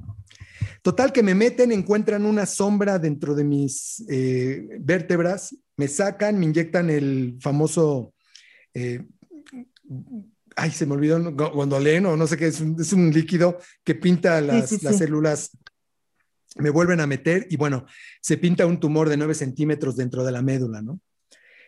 Y pues en ese momento pues, ¿qué quieres? No, no, no te voy a decir que quería matar al doctor, pero pues eh, el tiempo que me trajo con sus estudios y todo eso, pues hizo que creciera ese monstruo cada vez más y más dentro de mí, ¿no? Por eso todo lo que yo sentía de dolor era de la cintura para abajo, pues era un dolor ah, este, muy fuerte y cuando estornudaba, pues yo hacía así y pues pum, desconectaba todo lo que había abajo de mí. Entonces, pues busco otro médico para, para operarme, eh, madrazo, una eminencia también, ya, ya, este, él, fue el que operó a Mohamed Ali del mal de Parkinson, etcétera. Lo primero que le dije es, dime la neta, no quiero que me digas mentiras, ¿qué es lo que me va a pasar? ¿Cómo va a pasar? Etcétera. Y pues me dice, pues las posibilidades son pocas, este, puedes quedar paralítico, todo está, toda la información de tus nervios está por ahí, entonces, pues vamos a ver en la operación que se logra pues cuando abre, obviamente, pues a empezar a tratar de limpiar ese tumor, mandarlo también a estudio. Y pues me dijo, ¿sabes qué? Tuve que cerrar porque pues se comprometían todos tus nervios a que yo pudiera dejarte sin piernas. Y si acaso tu tumor es maligno, pues para colmo no te voy a dejar calidad de vida. Entonces pues, decidí cerrarte, vas con el oncólogo. Y pues ahí es cuando ya me entero bien que pues, lo que tengo es cáncer, ¿no? Lo primero que hice cuando me dijeron eso fue pues mira, yo no sé qué tamaño seas, si te llamas cáncer o como te llames, pero tú vas y, y te vas a morir. Te vas a morir. Es decir, tú te mueres, yo ni más. Ahí te van los talentos. Mi primer talento es eh, logrador. Yo dije, te mueres tú, no yo, yo lo logro, ¿no? El segundo es estratega. Hice una estrategia. ¿Qué hago para matar esta cochinada, no? Idear, me inventé unas cochinas, este, eh, pirañas come tumores y todos los días era te vas a comer el tumor, te vas a comer el tumor. Entonces, yo ya había creado mis estas. Mi siguiente talento es restaurador, me tengo que restaurar completamente para estar bien. Y el último es autoconfianza, el que tú tengas confianza en lo que estás creyendo te ayuda. Fíjate, mis cinco talentos me estaban ayudando algo que yo no sabía en ese entonces, ¿no? Y entonces pues, mis pirañas las tenía yo aquí muy, muy truchas, muy pirañas muy truchas, y algo que también te pasa es que cuando te están dando radiaciones, bueno, la comida te sabe a cartón, todo te sabe horrible, no quieres comer, pero yo mentalmente decía, no puedo debilitar a las pirañas, así que a comer se ha dicho, señores. Y aunque te daba asco, querías vomitar, que yo decía, a comerle. Total que al mes entro al aparatito y el tumor por completo había este, desaparecido. ¿Quieres que le demos el crédito a, a la radiación? fue la radiación. ¿Quieres que fue el doctor? Fue el doctor. Yo lo único que sí me quedé siempre creyendo es, tu mente y tu actitud es bien importante. Es el 50, el 80 o el 90% de que tú sanes de cualquier cosa, ¿no? Y por eso sí Entonces, tú te imaginabas, para mí, todos los días tú te imaginabas que las pirañas se comían al tumor. Sí, claro, incluso hasta le dije a mi mamá, cuando me enseñaron cómo era el tumor, le dije a mi mamá que si me compraba una esponja que era muy parecida como era el tumor, para yo poder visualizar bien qué, me, se iban a comer las pirañas. Y ah, déjate digo por qué pensé en unas pirañas.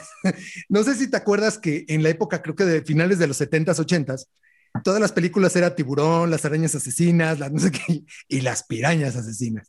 Y me acordaba de una escena que me dio mucho miedo de chavito, que era un brother que se, callaba, se caía al río y bueno, las pirañas hasta dejaban los huesitos y salían flotando. Entonces mi miedo, así como muchos tenían miedo que hasta en el excusado le saliera tiburón después de haberla visto, para mí el miedo eran las, las pirañas, ¿no? Entonces lo que pensé es, si ese miedo lo convierto en, en pues, en mi poder, por así decirlo, pues se van a comer el tumor, se comieron un, peda un pelado así de rápido, ¿no? Y eso fue, fue muy chistoso que lo primero que pensaran era, pirañas, pirañas, se comen el tumor, se lo comen. Y pues era mentalizarte en la mañana, al mediodía, en la noche, se la están comiendo, se le están saboreando. Y eran mis glóbulos blancos y rojos al ataque contra, las, contra el tumor. Y pues así, así lo vi. Y pues al mes, pregúntate cómo desaparecí al 100% un tumor. Al día de hoy, pues tengo 50 años, aquí te lo estoy platicando. Pues prácticamente me dieron de alta después de eso, ¿no? Wow, qué increíble. ¿Y cómo, qué aprendiste de ti con, este tema del tumor? pues mira, gran parte lo escribo en el, en el libro este que te, que porque ese fue mi primer regalazo. Este, fue un regalo envuelto de, con la palabra este, cáncer, porque pues la gente a veces escucha cáncer y ya, ya se da por derrotado, ¿no? ¿Qué aprendí Híjole, pues que, tú puedes lograr lo que quieras, ¿no? Mucho tiene que ver este, tu, mentalidad, hacia dónde o qué quieres para ti. Eh, definitivo el regalo, pues me reinventó como persona. Eh, dejé de perder tiempo en mi vida de muchas cosas. Eh, eso me pasó a los 21, a los 22 fundé mi empresa. Soy empresario desde los 22 años. y pues no sé, me activó, me metió una energía, unas ganas de vivir eh, enormes, ¿no? Es decir, digo, respeto a quien le gusta meterse drogas y cosas así, pero yo digo, ¿cómo habemos unos queriendo vivir y entonces se quieren matar, ¿no? Siendo que no lo necesitas ni para ser creativo, ni para ser mejor, ni para salir adelante. Es decir, eh, tenemos aquí tantas cosas que podemos usar para, para salir adelante y pues eso es lo que hice, reinventarme, ir por lo que quería, llenarme de pasión, amar la vida, que a veces no la amamos. Es decir, ¿sabes lo que es valorar caminar? Este, lo que es valorar no vivir con dolor. E, e, es un día y noche, es decir, realmente nunca vas a entender qué es la luz si no estás en lo más oscuro. Igual no entiendes lo frío si no has tocado lo caliente. Necesitamos a veces como humanos vivir los contrastes para valorarlo. Y yo creo que eso me, me ayudó mucho a valorar pues la vida, ¿no? Es decir, quererla vivir. Y, y si te fijas, cuando nace mi hijo con el problema, para mí ya fue un, ¿qué sigue? Ya, ya, ya me habían preparado para una situación así y no lamentarme y fue activarme y, e irme. Es decir, yo creo que incluso este, pues venía preparado el muchacho para un papá que pues, no, no se iba a detener en, en sacarlo adelante o, o, ver qué hacer, ¿no? Claro. Ole, qué padre. Te iba a decir, es que creo que tiene que ver también con el mundo, con, con las creencias que tenemos. Porque si, si alguien cree que de veras el cáncer sí te mata y no hay de otra, porque eso vivió, respiró, ¿cómo cambiar ese chip y decir, no solo del cáncer, de cualquier cosa, de que no estamos sentenciados a nada? ¿Cómo cambiar ese chip y decir, no, ¿qué sigue? Pues definitivo nosotros le damos el poder a las palabras de todo tipo, ¿no? Este, nos hemos creído una serie, así lo digo, nos hemos creído una serie de mentiras de la humanidad religiones, política, de todo, que las hemos llevado incluso hasta estos tiempos a que creamos y sigamos creyendo que son verdades, ¿no? Entonces, como la, me encanta, ¿no? La abuelita de, si tomas helado y hace frío, te va a doler la garganta. Pues sí, y si lo haces, dices, mi abuelita me lo dijo y vas para atrás, ¿no? Eh, son muchas cosas que nos hemos creído y yo creo que lo que crees lo creas. Si realmente nos hicieron seres creativos y, al decirnos que, somos a semejanza de Dios, pues gran parte de eso es las cosas que podemos crear. Ahora entendamos, no sabemos usar el cerebro que tenemos. Es decir, como bien lo han dicho, creo que Einstein fue de los que más lo ha usado. Este, Imagínate el poder que hay en, en, el cerebro que tenemos, en la energía que hay en el planeta, en muchísimas cosas que no sabemos usar o que muy pocos lo han estado o que ya lo están empezando a usar también, ¿no? Pero al no saberlo, pues no sabes qué, qué parte de la maquinaria puede funcionar. ¿Por qué fregados funciona el placebo? Pues funciona por eso, porque le hiciste creer a alguien algo, se lo creyó tanto que lo hizo para bien. La bronca es que nos creemos cosas hacia mal, bueno, no mal y bien, porque no hay bien ni mal. Nocebo, el efecto nocebo. Sí. O sea, el efecto placebo es que tú crees que algo te va a servir para bien, una pastilla que es un azúcar con, o sea, un chocho que no tiene nada y te cura. Y el nocebo es algo que crees para mal y te pasa. Es correcto. Oye, ¿cómo tú vas como usando este potencial de la mente para tu vida? ¿Cómo lo, o sea, lo has ido desarrollando? ¿Es un tema que te interesa? Eh, bueno, sí, este, primero, pues con, mucho respeto, no es como entrar al mar y decir, bueno, me encanta el mar, pero le tengo todo el respeto del mundo, ¿no? Eh, sí he seguido estudiando, he seguido queriendo aprender. Eh, yo sí me quedé con el tema de yo creo que gran parte lo hice y lo creo realmente, el poderlo haber este, materializado así, tanto que como bien te lo, dijiste tú, en el documental este de Netflix que se llama Hill, eh, yo lo estaba viendo la primera vez y de repente dicen, y hay una persona que eliminó su tumor con unos, y se ven unos pececitos comiéndose el tumor. Y dije, ah, chirones, ese ya, ya debe de tener este, derechos reservados, ¿no? Pero, digo, si alguien más lo usó, lo usó increíble. Bueno pero sí he seguido, he seguido con, con, con, querer entender más de esto. Por eso me metí a talentos, por eso me metí a varias cosas, este, he tomado cursos y pues ahora ando con un tema de hace tres años, bioenergía piramidal, que es todo un tema de energías y todo eso que me tiene pues apasionado y, y ayudando, porque yo no, no vivo de eso, vivo de lo que te platico, pero pues me gusta ayudar, creo que eso lo traigo por ser restaurador. me gusta ayudar, me gusta solucionar y, y, pues he ido aprendiendo, la verdad, este, ahí sí te voy a decir, hay que ser muy, muy humilde en, en lo que vas aprendiendo, pero si puedes ayudar o puedes platicar, supongamos, sí he platicado con personas con, con temas que les dicen, pues tienes cáncer y, y, ves cómo se derrotan con la palabra, ¿no? Ni siquiera se están derrotando con lo que sienten, sino ya con lo que se crearon. Y esa es de la primera parte que hay que ayudar a la gente a decirle, no, brother, este, tú puedes con ello y puedes con eso y más. Y mucha gente sí ya lo ha logrado, ¿no? Entonces, eso es lo que creo, le he seguido estudiando, espero, espero seguir aprendiendo y pues también contribuir con el libro, ¿no? Que es parte de lo que quise pues compartir de, de, varias vivencias, eh, cómo pues tienes que cambiar tu, tu chip. ¿Cuándo sale el libro? Pues mira, justo hoy este, estuve con la editorial hace, hace rato, eh, más o menos ellos calculan tres, cuatro meses, eh, ya entre diseño, todo, todo el relajito, entonces pues yo espero que a mitad de año por ahí lo, lo pueda ya tener, así que pues ya te estaré avisando con tiempo.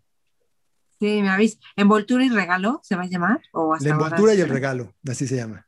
Ah, la envoltura y el regalo.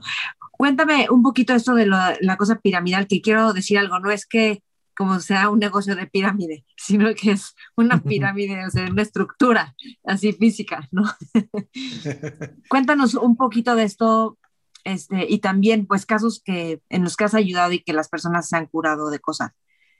Pues mira, este, conocí a Benjamín Aguilar, quien, quien empezó con, con este proyecto, encontrando pues diferentes métodos o técnicas que se han usado para sanar, que puede ser desde el Reiki, eh, bioenergía de magnética, ha habido muchas, muchas diferentes cosas. Pero eh, lo, lo, que él trató de hacer fue concentrar la parte de energía en que todo es energía y que podemos realmente poder sanar o curar eh, por, por temas energéticos, ¿no? Y pues he ido eh, viendo y tomando varios cursos para poder hacer esto. Eh, te voy a ser muy sincero, realmente decir que, hemos sanado, la gente es quien se sana así sola, es decir, nosotros eh, a veces eres solamente el, el, canal, ¿no? Por eso digo que hay que tener mucha humildad con esto. El día que tú te creas que tú sanaste, entonces ya estás perdido, ¿no? creo que lo que simplemente usas es la energía a favor de alguien y ese, y ese alguien también que crea en que va a sanar porque puede, puede lograrlo, ¿no? Puede mover muchas cosas. Este, si entendemos que nosotros nos movemos por energía al procesar un alimento, pues de la misma forma vive un parásito, un virus, una bacteria, que podemos llegar también a, impactarla de alguna manera en que ya no te esté, te esté afectando, ¿no? Entonces, eh, pues e, eso ha sido, entren a Bioenergía Piramidal en, Facebook y pueden ver este, más de la información pero pues este sí, la mayoría de los que estamos con eso tratamos de ser muy cautos, ser este no acreditarnos nada, todo lo contrario, simplemente si a lo mejor te ayudé, si a lo mejor fui yo, padrísimo. Ha habido casos también de COVID, ha habido casos de cáncer, ha habido muchos que puede ser que hayamos sido parte de la ayuda. Nunca nos vamos a decir fuimos nosotros, ¿no? Pero pues sabemos que, que estás ayudando, ¿no? Pero tiene que ver con que la persona crea en eso o, sea, un escéptico si le han, le han ayudado o tiene que también la persona estar convencida de que eso es algo que le puede servir? Bueno, en mi caso me ha tocado personas que ni siquiera saben que les estás mandando esta energía, ¿no? Eh, tuve un caso hace poco de un gran amigo eh, en Guadalajara que tuvo COVID, estuvo, ya sabes que cuando ya te intuban, pues estás en un coma inducido. Él no se dio cuenta de, pues obviamente no me habló, no hablamos, no, no nada. Eh, nos avisaron que le iban a, que estaban buscándose ya un pulmón, que le tenían que hacer un trasplante. Los doctores, eh, lo único que, dijeron es, no sé cómo le hizo José Luis, pero hoy está en su casa. Te digo, no, lo más seguro es que no hayamos sido nosotros, es más, no fuimos nosotros, pero si le mandamos buena vibra, buena energía, algo ayudó a que ese hombre pues, ahorita estuviera, ahorita esté bien, ¿no? Y si no, pues benditos médicos que estuvieron ahí con él y lo sacaron adelante. Es decir, yo creo que pues hay un poder divino que es el que también va a decidir exactamente qué va a suceder. Tú solamente eres el canal o alguien que puede este, ayudar, ¿no? Pero sí ha habido casos muy interesantes. Eh, si se meten a la página hay testimonios, testimonios pues, que se han grabado en el proceso y pues, pues muchos dicen milagro, pero no son milagros, son cosas reales que van, van sucediendo y van cambiando, ¿no? Sí, me contabas que hay casos como o sea, que puedes detectar algo que haya sucedido, por ejemplo, en el pasado de alguien, yo voy a inventar algo, una violación, a lo mejor la persona ni se lo dice a nadie, o, algo del pasado, que ahí lo detectas y que a lo mejor eso está bloqueando la salud de la persona, o el flujo libre de la energía en el cuerpo, y que esto ayuda eh, a desbloquear, ¿no?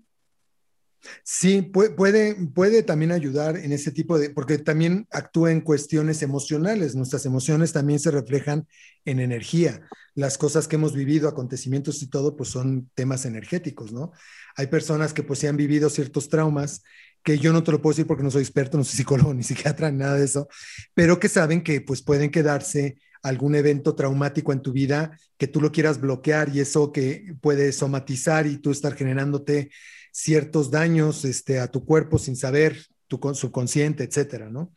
Eh, lo que trata también la energía es pues, poder este, limpiar, depurar, quitar cosas que, que pues a lo mejor te están estorbando energéticamente, ¿no? Es difícil hablar del tema, pues porque obviamente te vas a meter con, con muchas personas que pues van a decir, estás loco, lo que están haciendo está, está mal, está enfermo.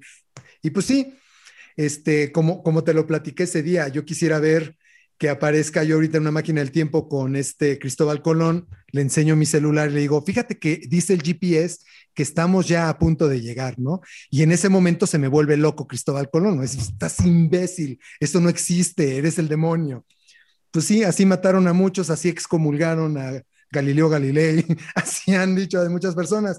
Yo creo que hay que estar abierto a muchos cambios que están habiendo, a muchas tecnologías que no necesariamente, porque también nos hemos creído todo es medicina, todo es medicina, todo es medicina. Y pues no, hay la medicina alternativa, hay también la energética.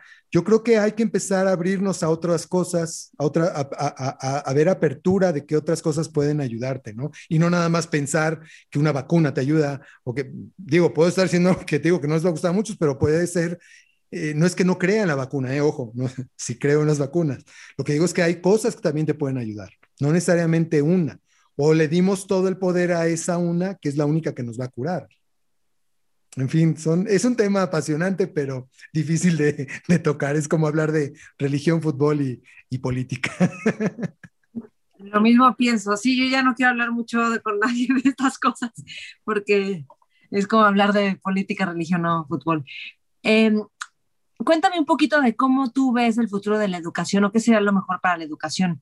Y no sé si va por aquí tu visión, pero a lo mejor hay mucha gente que ya no tiene que estudiar una carrera, que de hecho todo ese dinero lo podría invertir en otras cosas y, pueden ser personas que se forman súper bien, o sea, súper profesionistas o líderes. ¿Cómo ves tú el futuro de la educación? Complicado por cómo lo, se ha entendido, ¿no? Por cómo nos, nos hemos querido explicar qué es la educación. Eh, por cómo van, se han formado la educación, que todos tenemos que pasar por todas las materias, que todos tenemos que tener todos los conocimientos, etcétera. Yo creo que sí es valioso que tengas un conocimiento general de las cosas, pero no necesariamente que, tengas que, tener toda esa información, ¿no? Creo que te puedes especializar. Ahora, vamos a ser sinceros. Hoy en día, ¿qué no encuentras en, en Internet o investigación que puedes tener a la mano? Antes para nosotros, pues era ir por la ficha bibliográfica de Benito Juárez, este, a la papelería y tener. Hoy en día lo tenemos a la mano. La monografía. Sí, que dices, ¿realmente necesito tener todo eso en mi cabeza? ¿O lo puedo tener aquí? ¿Lo necesito ahorita para tenerlo? ¿Me lo tengo que aprender? Por cultura está bien, pero no creo que sea la forma en que eh, eh, tenemos que seguir aprendiendo. Ahora, regresando al punto de una carrera o no una carrera, ¿Cuántas personas no han llevado la carrera práctica, la carrera del día a día, la carrera de, la caída, de la levantada, y de repente saben muchísimo más que aquellos que tienen su carrera completa, ¿no? Eh, pues a mí me ha pasado, a mí me ha pasado de recibir este, en la empresa de repente currículums que los dices, ay, trae maestría, y, y pues no, no, ¿no? Es decir, no, no todo lo que dice el currículum es lo que la persona te puede... Claro, un médico, pues sí, un ingeniero, pues se le va a caer el puente, ¿no?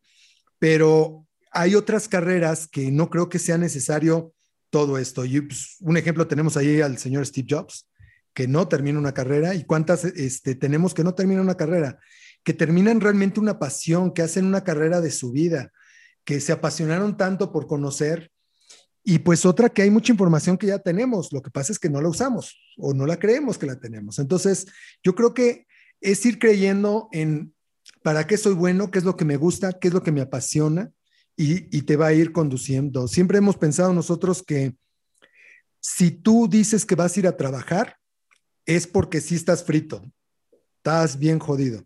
Si tú dices que vas a ir a jugar y a divertirte, es porque encontraste el trabajo ideal. Porque yo te puedo decir que en los momentos en la empresa cuando trabajo es, pues hay que ver los este, estados de resultados y vamos a tener la junta de consejo. Ahí es cuando digo, sí, hijo, sí, ahorita sí hay que trabajar, ¿no? Financiero, contable. Pero mientras hagas lo que te gusta, no estás trabajando, te lo estás pasando increíble. Creo que eso tiene que cambiar tarde o temprano y tenemos que caer con carreras más prácticas, más de saber cómo funcionan las cosas y a lo mejor no tan teóricas. Poco a poco, creo que también hay muchos masterclass, hay muchos cursos que puedes ir tomando y puedes ir afinando tu carrera. No sé si tú, supiste, la, carrera de, de comunicaciones, no, bueno, salías todólogo en todo, ¿no? Periodista, eh, vendo medios, este, hago eslogans, trabajo en agencia, pero también trabajo. Si salían unos todólogos que de repente decían, ¿y hacia dónde va toda esta gente? ¿no? Eh, a, lo que quiero llegar en resumen es que si la parte práctica nos puede llevar. Creo que tenemos que tener más este estilo de masterclass, donde el, el experto puede compartir su conocimiento, donde podemos empezar a capacitarnos más que realmente tener toda una carrera y donde la parte práctica no la podemos quitar, creo que es más valiosa la, parte práctica en, muchas situaciones de, carrera, ¿no? Pero bueno, pues imagínate con todo lo que tú tendrías que acabar o terminar o modificar para que esto se logre. Hay colegios que ya lo están haciendo, hay países que lo están haciendo. Creo que un caso increíble es Finlandia, cómo está eh, reaprendiendo la educación con los chavos y es totalmente diferente, ¿no? Entonces, bueno, pues yo creo que hay que ir reaprendiendo también como seres humanos que, que, esa no, no es la mejor forma porque el mismo Japón, pregúntate tú, ¿cómo puede haber tantos suicidios si son los que terminaron maestría, doctorados, carreras y se trauman? También yo he trabajado con, con la cultura coreana, se exigen tanto, tanto que ya no lo están disfrutando. Los ves que son, parece que el que se va primero es el más flojo en lugar de decir, oye, qué, qué, qué productivo, ya se va, ¿no? Eh, esa cultura nos arrastra tan fuerte a no dejarnos vivir. Y tenemos que entender que hay parte de vida. Yo creo que por eso también los millennials dicen, a ver, espérame, freno, ¿cómo que voy a estar en una empresa tantos años y no puedo viajar y no puedo hacer? Sí, hay algo que está llamando a que no es vida, eh, eh, mucho de lo que nosotros sí tuvimos como cultura, que era trabajo, trabajo, trabajo, trabajo. ¿Para qué vives? Para trabajar, no manches. Este, eso tiene que cambiar, definitivo. Sí. Ricardo, si estuvieras en una mesa con jóvenes líderes, emprendedores, visionarios, exploradores, ¿qué les aconsejarías? Pues mira, he estado en universidades que me ha tocado darles pláticas a, chavos que están o definiendo o saliendo de la carrera y también con, con este tipo de eh, emprendedores, ¿no? Una que te llene de pasión. Yo creo que la pasión es, es el ingrediente más importante para que tú lleves a bien lo que quieras hacer. Cuando entiendes que lo que te apasiona, al final de cuentas, te va a dar de comer, pues es a todo dar, ¿no? Lo que pasa es que entendemos mal. Queremos tener, hacer y después ser. Y primero tienes que ser, luego hacer y luego tener tener es el último fin, no es el primer fin. Y la gente dice, quiero tener tal cosa, entonces voy a tener tal carrera, entonces me voy a meter a la más para acá, y no eres feliz, ¿no? Cuando sabes qué eres, cuando tú dices, soy esto, en ese momento vas a empezar a hacer las cosas que eres y resultado vas a tener lo que quieres. Pero siempre lo hemos entendido al revés. Y eso frustra mucho a, la gente. Y el tema que nos han inculcado, tener, tener, tener, tener. no, primero sé, ser es, eh, aunque voy a hacer un, tema eh, que puede sonar religioso, pero se me hace muy, muy buen tema aquí. Fíjate en algo. Jesús le dice a Pedro, antes de que suene, eh, que cante el gallo, me habrás negado tres veces. ¿Realmente tú crees que Dios necesitaba que lo negaran? No. Lo que creo o siento que le estaba diciendo a Pedro es, cada vez que tú te niegas quién eres, cada vez que tú niegas tu esencia, lo que amaste, lo que seguiste, lo que creíste, estás muerto en vida. Y entonces estamos cuantos como zombies muertos en vida porque no son lo que quieren. Entonces, el, verdadero mensaje que yo veo ahí es increíble, es cada vez que te niegas, te estás muriendo tú en, en quién eres como persona, cuál es tu ser. Y sí creo que venimos a este mundo a recordar quiénes somos, ¿no?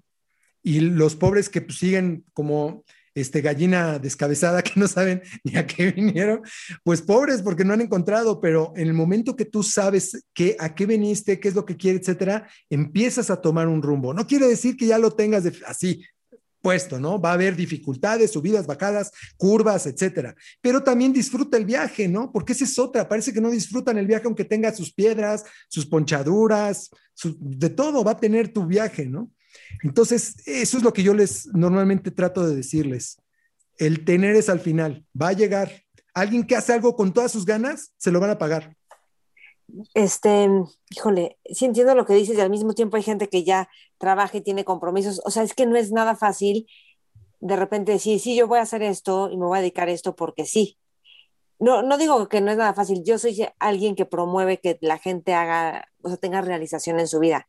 Pero yo soy un caso que literalmente yo he patrocinado mis hobbies como hacer un podcast, que es algo de lo que otros viven, o sea, hacer programas. Por ejemplo, muchas cosas yo las he patrocinado, o sea, con otros trabajos, las patrocino porque al final te tardas tiempo en generar dinero de eso. O sea, yo tenía una amiga que era un superpuesto en una empresa este, internacional y todo esto, y cuando cambia de carrera porque se da cuenta que no es lo que quiere, tuvo muchísimos años de no o sea, de vivir de lo que había ahorrado en esa empresa. Y ahorita medio que va levantando. Ok. Vamos a suponer que sí, pero... Estoy poniendo el escenario como pesimista, pero ¿qué dirías de eso? No, lo diría, la pregunta que te hago es, ¿qué sientes cuando haces los podcasts? Yo salgo vibrando, o sea, yo digo que cuando yo grabo lo que sea, entro como en una cápsula donde no hay tiempo estás realizada. Totalmente. Y aunque te cueste, ah, ¿no? Es una disciplina todo esto de mil formas, por supuesto. Y va a haber un momento que esta pasión que tú estás poniendo, la gente que estás invitando, la gente que te está escuchando, etcétera, créeme, hay un momento en que el, universo empieza a conspirar. Lo que pasa es que queremos que sea magia, ¿no? Ah, ya lo estoy haciendo, ya va a llegar el, el, Salvador, el, el genio de la lámpara. No, sí se requiere trabajo, pero tarde o temprano esta perseverancia te lleva a algo. Eh, que la suerte nos agarre trabajando. Exacto. No, yo sí lo creo, porque punto y aparte, digo, económicamente te va a estar pesando, pero tú lo acabas de decir, tú te acabas de contestar. ¿Cómo lo disfrutas, no? ¿Cómo disfrutas hacer esto? Pero sí creo que viene desde la programación de muy chicos. Y como traemos una cadena de, malas formaciones o malas creencias, venimos heredando abuelos, padres, hijos, y ahí vamos, ¿no? Como que eh, eh, todos, eh, como si se me hace una pelota que ahí vamos todos y de repente uno se zafa y lo logró y otro se zafa y lo logró, pero pues vienes con unas creencias de que tienes que hacer esto y para lograrlo hay que hacer tal, pues no. A, lo mejor también la escuela tiene que ser una escuela para padres, ¿no? Nadie nos enseña a ser papás. Eh, los hijos no vienen con instructivo y de repente decir, hijo, tengo esta responsabilidad, tú crees que siguiendo lo que tus papás te enseñaron, pues es la manera y pues vienes también con muchos, pues muchas fallas y pues te toca a ti evolucionar, ¿no? Entonces, creo que es eso, creo que es, eh, eh, te, insisto, si nos programaran por ser, hacer y tener desde muy chicos, cambia mucho, muchas cosas. Ricardo, mil gracias. ¿Hay algo más que quieras agregar? No agradecerte, ha sido muy divertido, muy padre estar aquí compartiendo. este, me encanta. A veces Todos los contratiempos que tuve. sí, sí, te vi de un lado, te vi del otro. Con esto comprobamos que Murphy es mala onda el brother. que todo puede pasar en vivo. Que todo puede pasar en vivo. Les cuento todo lo que me pasó. No, pero, aparte, ¿te fijaste cómo improvisaste bien? De repente me cambié, me hice, se trabó, pero tú se me fue la luz como tres veces. Ahorita el celular se sobrecalentó y se apagó. Por eso y ya había luz, entonces me pude conectar en la compu. Luego me entraban llamadas de los vecinos, seguro por lo de la luz. Entonces les colgaba porque me interrumpía contigo. todo me pasó. O sea, me entraban en el celular que estaba transmitiendo el Zoom del celular, pero bueno. Pero bueno, lo, logramos. Y te agradezco, te agradezco este, que hayas pensado en mí, que creas que pues puedo contribuir o sumar algo a tu programa que tienes, bueno, pues has tenido grandes invitados este, ya y pues nada más que agradecerte, ¿no? Ay, Ricardo, gracias de verdad. Gracias, qué gusto, qué bueno que pudimos hacer esto. Gracias también por todo tu apoyo de otras formas, detrás de cámaras, de, muchas formas. Y eh, pues un gusto. Claro que sí. ¿Dónde te podemos encontrar, Ricardo? Pues este, en mis redes sociales, como dicen todo el mundo en mis redes sociales. No, eh, estoy con eh, en la página Ricalderón de la Barca en Facebook, que pues realmente eh, empecé a hacer todo esto para, para el libro, para que pronto lo pueda dar a conocer por ahí. Así que Ricalderón de la Barca en Facebook es como me pueden encontrar. Y pues igual está creo que el mismo nombre en Instagram y, y, y todas las demás. Y, y, Imaginación, la empresa, si es Imaginación Edu Show, también nos pueden encontrar. Este, en, en ambas, .com, ¿no? imaginacionedushow.com. Ah, bueno, la página web no, porque tiene un guion medio. Como la palabra imaginación este, es muy usada, es imagina-medioción.com. Ahí está nuestra página web. O en las redes sociales, si pones Imaginación Edu Show, nos encuentras. Ok, perfecto. Muy bien. Ok. Ricardo, muchísimas gracias. Qué gusto. No, hombre, al contrario, gracias a ti. Espero que todos ustedes hayan disfrutado esta conversación tanto como yo la disfruté, que te haya dejado muchísimo, que te quedes innovando, usando el poder de la mente, de los procesos, de hacer las cosas con calidad, de ver otras formas de salud, de educación. Gracias por escuchar, gracias por compartir y nos conectamos en redes. Quiero saber qué es lo que más te sirve, qué es lo que más te gusta de este set. Y taguéame como Maite Valverde Loyola y el programa es Mentores con Maite. Gracias por escuchar, gracias por compartir. Y por cierto, las redes de Ricardo son la Facebook, Instagram, Ricardo Ricalderón de la Barca, es Ricalderón de la Barca, y la página es imagina-medio com, ¿ok? Gracias, hasta pronto. Mentores. Hello, it is Ryan, and I was on a flight the other day playing one of my favorite social spin slot games on chumbacasino.com. I looked over the person sitting next to me, and you know what they were doing? They were also playing Chumba Casino. Coincidence? I think not. Everybody's loving having fun with it. Chumba Casino is home to hundreds of casino style games that you can play for free anytime, anywhere, even at 30,000 feet. So sign up now at chumbacasino.com to claim your free welcome bonus. That's chumbacasino.com and live the Chumba life. No purchase necessary. VGW, void, prohibited by law. See terms and conditions 18 plus.